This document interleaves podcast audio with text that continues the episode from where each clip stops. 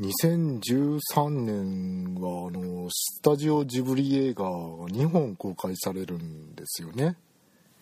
この宮崎駿監督の「風立ちぬ」これはあのゼロ戦を開発した人の物語らしいです。あの戦闘機ですね。第二次世界大戦中に日本が、えー、使った戦闘機の開発者の物語。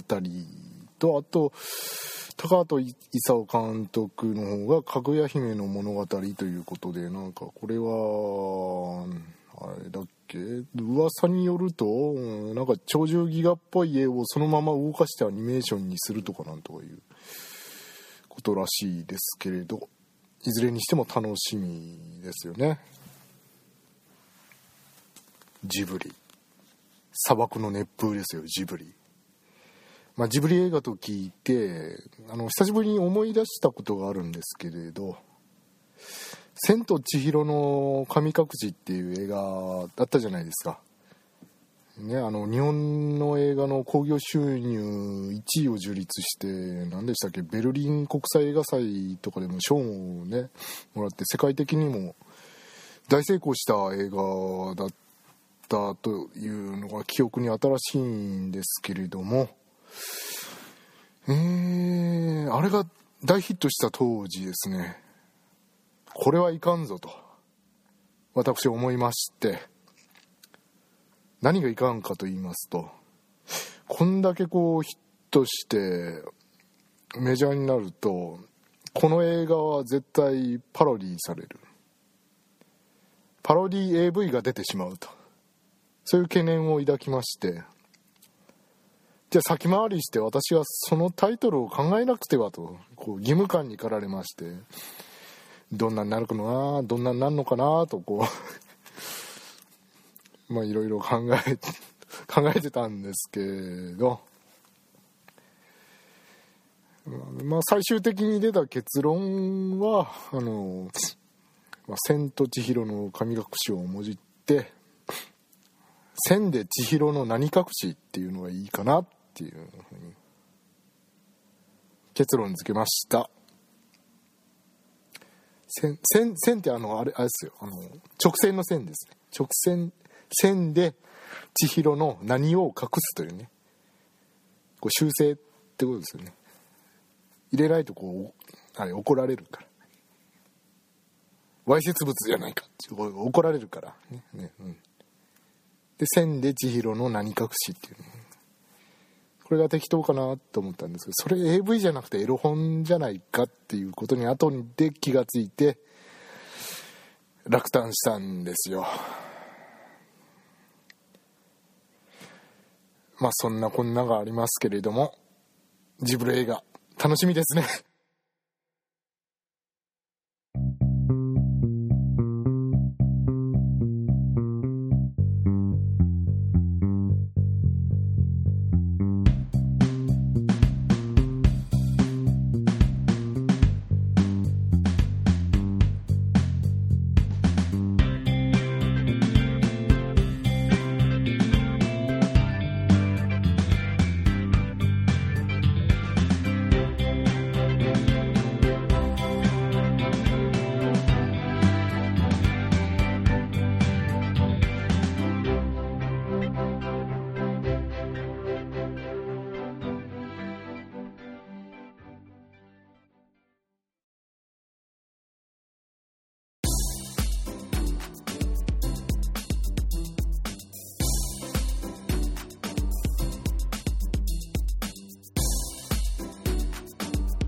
じゃあ風立ちぬはどうなるんだって話ですけれどまあ AV 化したらまあね。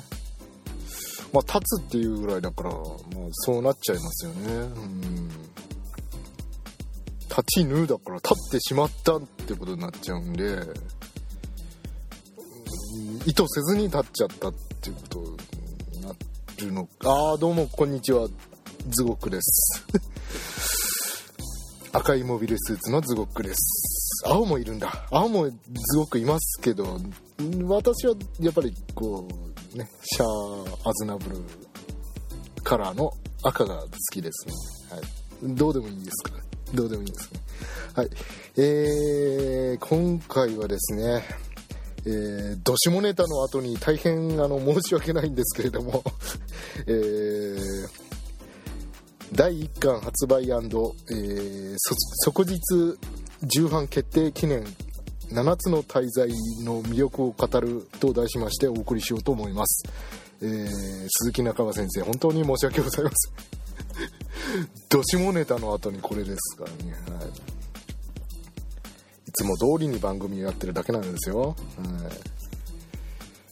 い、えー、っとですね、えー、7つの滞在、えー、週刊少年マガジンで連載中の漫画でして今何話までいったかな？まだまだ20話まではいってないか。15話は超えたぐらいまでいったと思うんですけれども。なんかねこのところ毎週のようにセンターカラーで扉へずっと色付きっていうのが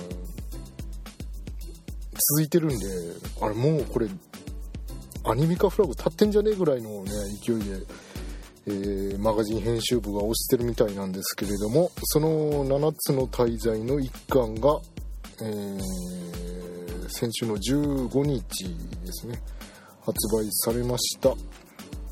で、えー、っと関係者のツイッターを見てましたところもう発売日にもうそのまま重版決定だということになりまして、大変おめでとうございます。えーでこれを紹介したいと思うんですけれども、えー、まずは杉中場先生の略歴ですね、えー、鈴木中場先生本名は同じ、えー、誕生日は1977年2月4日。過ぎちゃってる。あれ？ついこの前じゃん。ああそうなんだ。うん、ということらしいですね、えー、福島県出身で、えー、代表作は「ライジングインパクト」ですとか、えー、ブリザードアクセル混合番長また私の大好きなねちぐはぐラバーズ。そして今連載中の「7つの大罪」も代表作になりそうな勢いですね。はい。非常にあの筆の速い先生で原稿をほとんど落とさない上に、えー、なんですか結構ねさっきも言いましたけれども毎週のようにカラーをね、こなしてるみたいでね、まあ、世の中にはカラーやだやだってツイッターでつぶやいてね しょぼくれながらカラーを描いている、まあ、若きなんとか先生っていらっしゃいますけれども。えー、まあまあ頑張ってくださいね、えー、頑張ってください。はい。えー、まあ得て増えていろいろありますわな、うん、私は絵を描かないのでよく分かりませんけれども。えー、というような代表作なんですけれども鈴木先生といえばグランドスラム達成者ですね。前回前回じゃねえや。えー、っと私の番組でもちょくちょく取り上げてるんですが第9回の、えーと、オネショタは見た目が9割で、えー、ちぐはぐラバーズをちぐはぐラバーズを取り上げましてその時にあのグランドスラム達成者であるっていうこともお話しました、えー、とこれは4大少年誌ですね。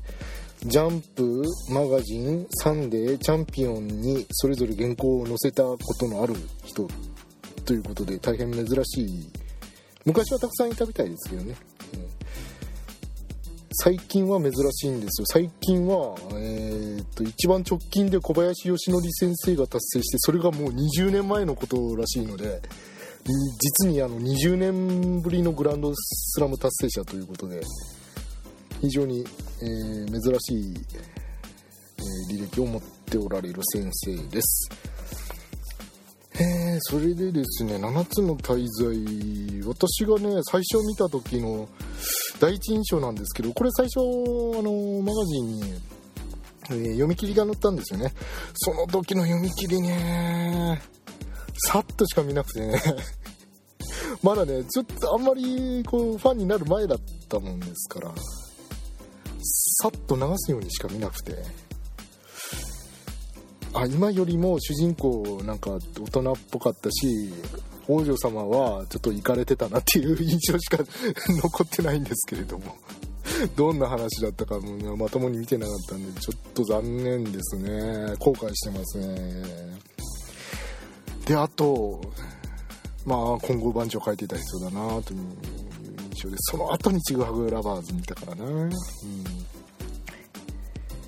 で、えー、っと、その時の印象でね、あ、今更ファンタジーなのかっていうのもありましたね。もう、さすがにね、あの、私の世代では、もう、あの、小さい頃に、まあ、ファミコンなんかでね、ドラゴンクエストとか、ファイナルファンタジーとか、もう、あの、プレイしてきた世代ですから、もう、ファンタジー大流行りの90年代前半を多感な時期で過ごしてきた世代ですからもうファンタジーと聞くだけでゲップが出るんですよ。ああ剣と魔法の世界ね。はいはいはいはい。はいはい次っていうぐらいの感覚なのでもう今更ファンタジーかというのがまあ印象ですね、えー、最初の。正直あんまり良くなかったのかな。うんだから。ですからね。もう食い尽くされてペンペン草も入ってないっていう状態ですよファンタジーは今や。それをどう持ってくるのかと。まあまあまあまあ、まあ、じゃあ私が見てやりましょうかと。えーね。思っててたんですけどさっとしか見なくてでその後ちぐはぐラバーズを呼んでおおこれはいいと。おねしょた最高と。思いながらであのー、7つの大罪がマガジンで連載決まりましたという、うん、ことになってこれはぜひ読まなければならないなっていう流れになってで今に至ります。なので連載の方はもう1話目から欠かさず読んでるんですね。であの実際その連載を読んでみた感想なんですけれども本当にすいませんでした。あのねやっぱ上手い人にかかるとペンペン草も生えてないようなところにちょっと芽が出てくるね。見せ方次第ですね。何でもかんでも。うん。時代遅れの題材だとかもう何回もやられてきた題材だとかモチーフだとか今更またこれかよっていうのでもあの切り口とかによってやっぱちょっと新鮮だったり面白かったりね演出の仕方でね変わってくるんですよ、うん、そこはまあ、ベテラン漫画家だけあって非常にうまいですね。はい。まあ、7つの大罪っていうねもあの題材がねまたもうベタベタでこれももう古くから世の東西を 問わず、ね、使い尽くされてるようなもんですから、えー、まあ、キリスト教の用語ですよ。傲慢嫉妬憤怒怠惰強欲暴食色欲ですね。えー、ここでいきなりですけれども、えー、ポッドキャスト7つの滞在は傲慢俺様の放送を聞け。嫉妬。俺の方が面白いのにあいつの番組の方が人気あるなんて。憤怒なんでアクセスが伸びねえんだよギリ。タイだ今週めんどくせえから収録やんなくてもいいよね。強欲。なんか乗ってきたからえーと一気にこう3つぐらい番組撮っちゃおうかな。暴食。アイディアがまとまんないからファミレスでなんかうん食いながら考えるか。色欲これを踏み台にして俺もモテモテだぜ。えー、以上7つの大罪ポッドキャスト版をお送りいたしました。こういうのいらないですかね。いらないですかね、はい、すいません。えっとえー、まあそのようにね、えー、まあずっと使い尽くされてるモチーフである7つの大罪なんですけれども、えー、あれですねあのなんだ映画の「セブンとかでも使われてたんですよね。まあまあまあ毎あの上げようとしたらもうね、えー、まあなんキリがありませんけれど。それともう一つ、えー、アーサー王伝説と円卓の騎士がモチーフになってるみたいです。これは鈴木先生が、えーと、1巻のちょっとカバーのあれ何の部分だ？めくってすぐのところね。作者コメントのところで書いてたのでこれは間違いないです。ね。これもこれも本当ね朝王と円卓の騎士なんでもう本当これこれも使い尽くされてるような、うんモチーフですから。もうですから王道ですよ。ベタベタの王道ですよ。だけどやっぱ面白いね。えー、とりあえずちょっとあらすじについて簡単に説明しますと。ブリタニア王国というところで、えー、クーデターが起こりまして、えー、このクーデターを起こしたのが国王の配下にあった聖騎士と呼ばれる、えー、腕っぷしのいい騎士に騎士団なんですけれども、えー、これによってブリタニアの王女のエリザベスがその身を追われることになりまして、えー、国王は、うん、捕まっちゃいましてでエリザベスが頼りにしたのが、えー、7つの大罪と呼ばれている。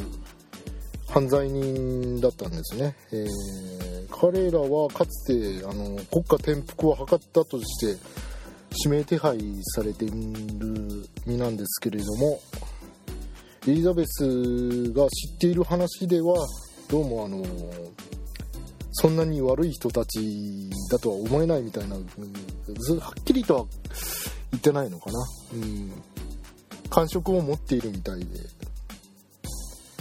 であのー、クーデターを起こした聖騎士たちが付け狙っている人物ならばひょっとしたらいい人たちなのかもしれないという希望を抱いてその7つの大罪7人をね探してさまよい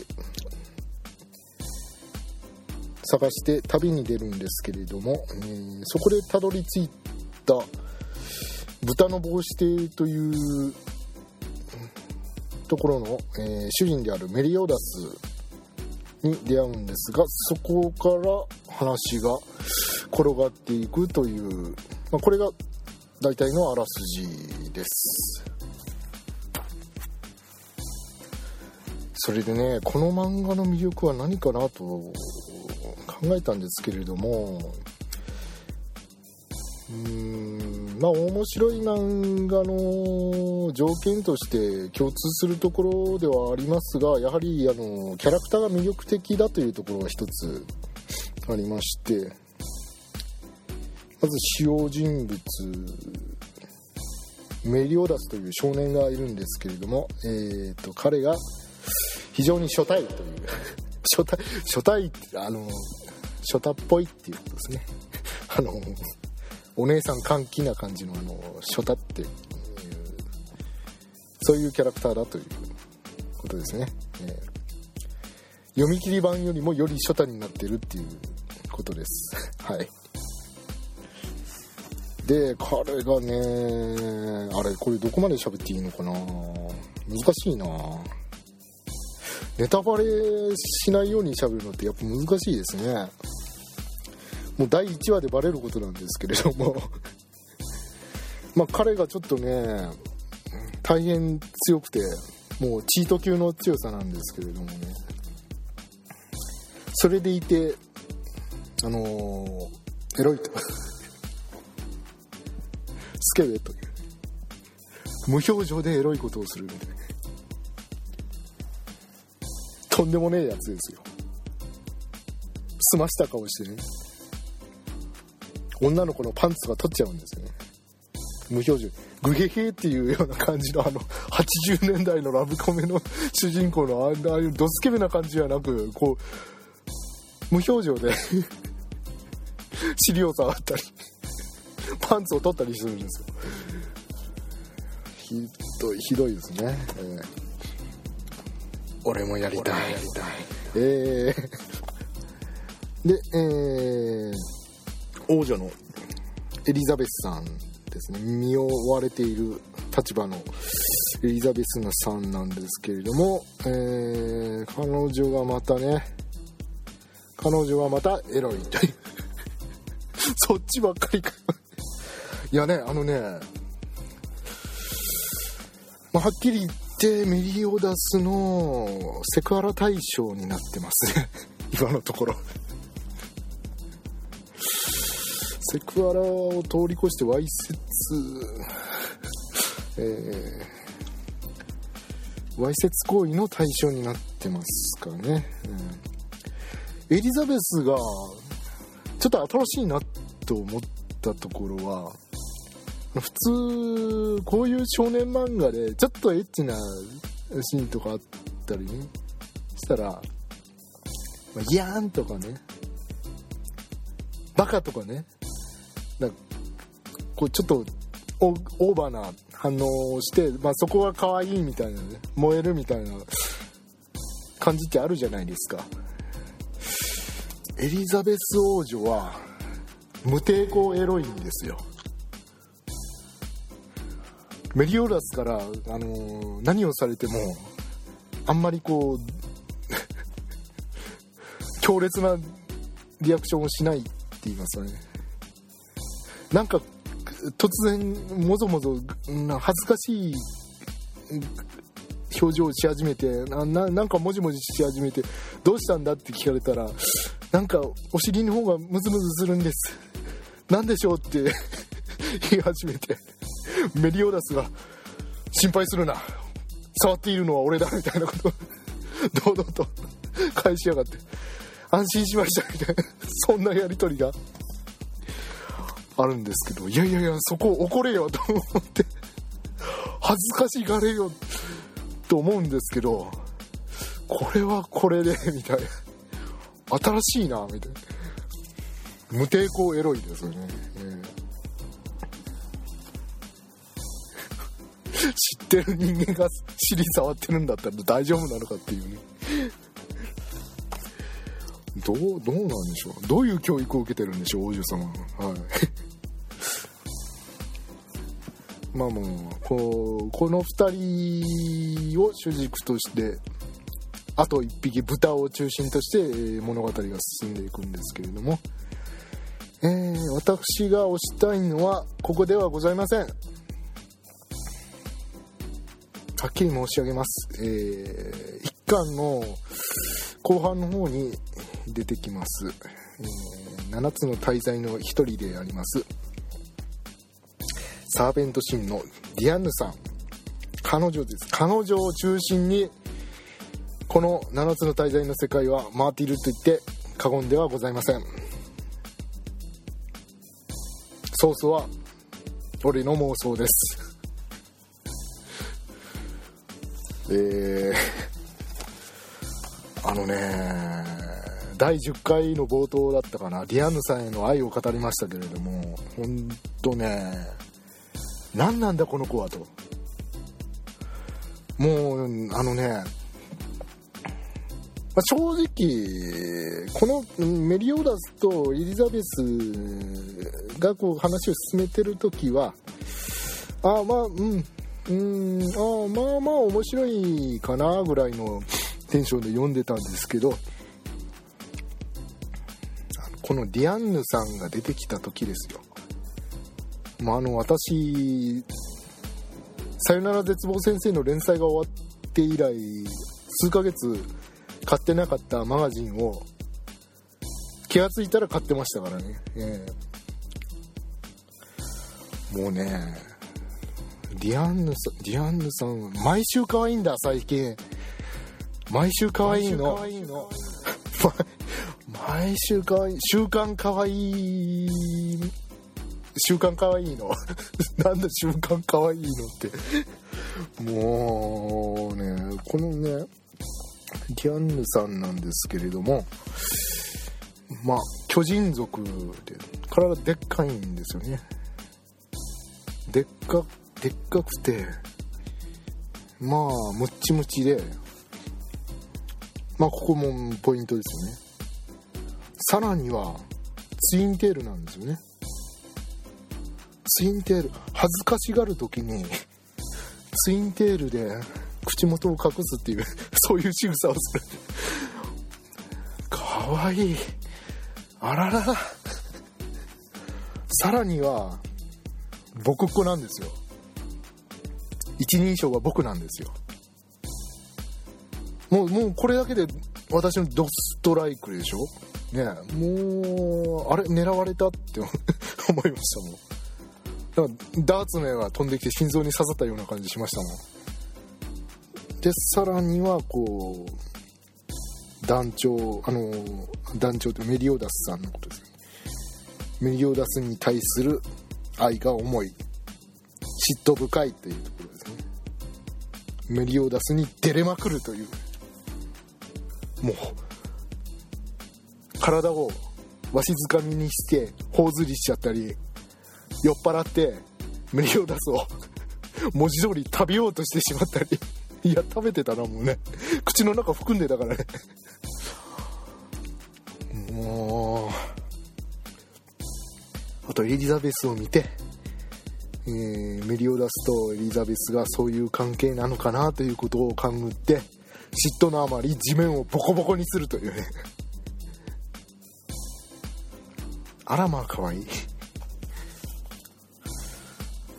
もう極めつけはあのー、今回発売された第1巻のおまけページにあった裏設定ですよ。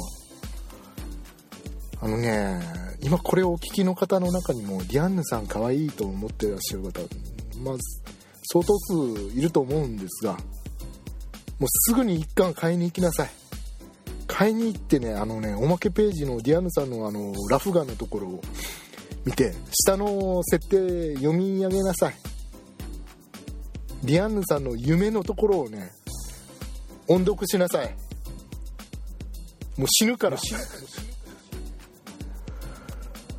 はあこれはこれはと思うから。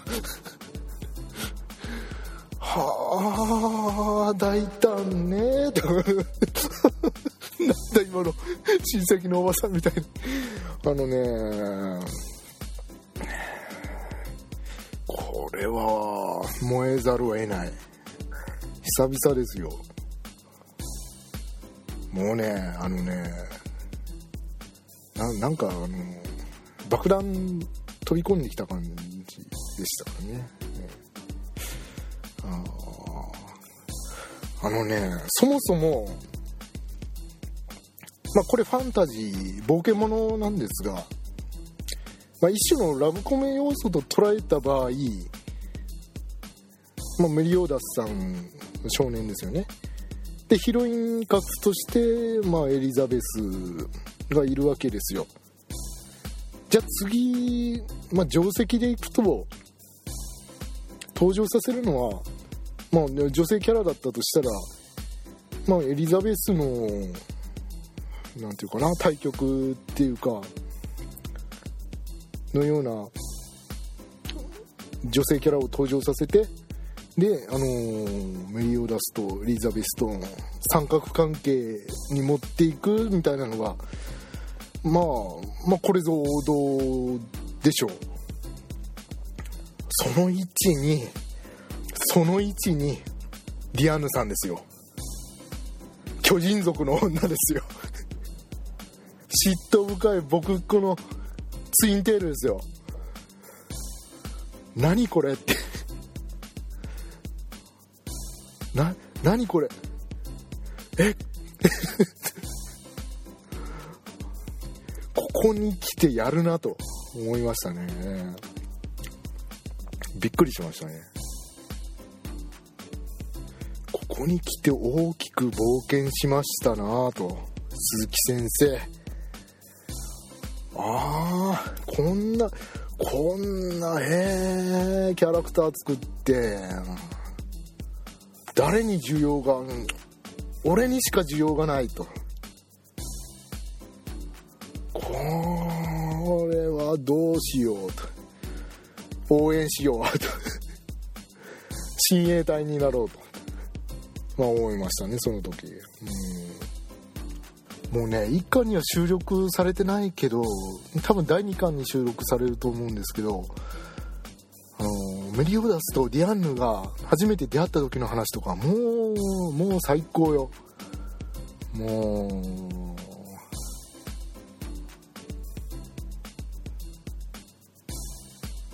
あごめんなさい。今ちょっと 妄想にふけてました。すいません。放送事故を起こすところでした。あー。またね仕草がいちいち可愛いんですよね。なんかをねこう否定する時にこう顔を振る時にねフルフルってやってね ツインテールを揺らしながらね顔をこうフルフルさせたりね。な何？あのこの世の萌えを全て集めたのって感じやったりね。ワンピースなのって。この世の全てをここに置いてきたのって。海賊王はみたいな。これかこここがラフテルかって思ったんですよ。あもうトリコですね。トリコってあれあれじゃない漫画じゃない。あ もうジャンプネタはいいですか？ジャンプネタはいいですはい。というわけでえーと今回の放送はギャンヌさんが毎週可愛いということで、えー、まとめて 終わりにしようと思います。あれそういう話だっけ？そういう話じゃないよね。うん。まあ、とりあえず4月発売予定の2巻も買いです。と。太鼓判を押します。むしろ2巻が、えー、大事なので2巻を買いなさい。と。そう明言しておきます。はい。お相手は赤いモビルスーツの地獄でございました。それではまた次回。さようなら。バイバイ。